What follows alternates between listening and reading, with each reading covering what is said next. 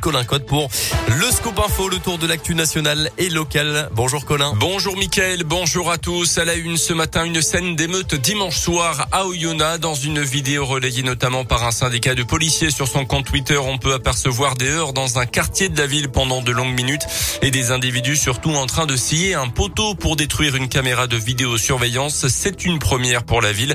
Le groupe d'une dizaine de personnes a utilisé une disqueuse pour faire tomber le mât. Une autre caméra de vidéo a été détruite dans la soirée selon le progrès. La police a ouvert une enquête.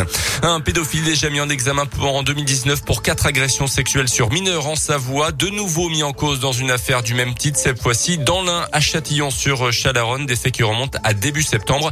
Selon le progrès invité chez une connaissance, il a cette nuit-là agressé son fils âgé de 6 ans en pleine nuit. L'homme a été condamné à deux ans de prison dont la moitié avec sursis et maintien en détention.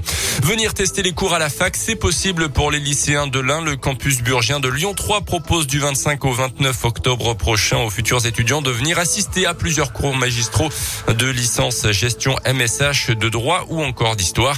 Ils seront accueillis par les équipes du campus et accompagnés jusqu'à leur salle. Et puis en fin de cours, ils pourront échanger également avec l'ensemble des premières années. Euh, passe sanitaire et inscription obligatoire. Dans le reste de l'actualité, s'évader près de chez soi, c'est possible pour inciter les habitants de la région à voyager en Auvergne-Rhône-Alpes. L'agence régionale du tourisme vient de lancer un nouveau site internet partir-ici.fr. Près de 2000 activités sont déjà répertoriées. On y trouve évidemment des lieux incontournables, des artisans à découvrir et différentes activités payantes ou non. À chaque fois, l'aspect environnemental et social des visites est valorisé. Le site internet qui a nécessité un an de travail fonctionne un peu comme un complément au guide traditionnel avec une particularité quand même des influenceurs de la région contribuent et partagent leurs bons plans. Les explications de Lionel Flasseur, directeur général d'Auvergne-Rhône-Alpes Tourisme. On peut être euh, géolocalisé et donc on demande effectivement qu'est-ce que je peux faire à 50, 100 km de chez moi. On peut également rentrer par des thématiques. Je veux plutôt du bien-être, je veux plutôt de l'activité, je veux plutôt aller à la rencontre de l'autre.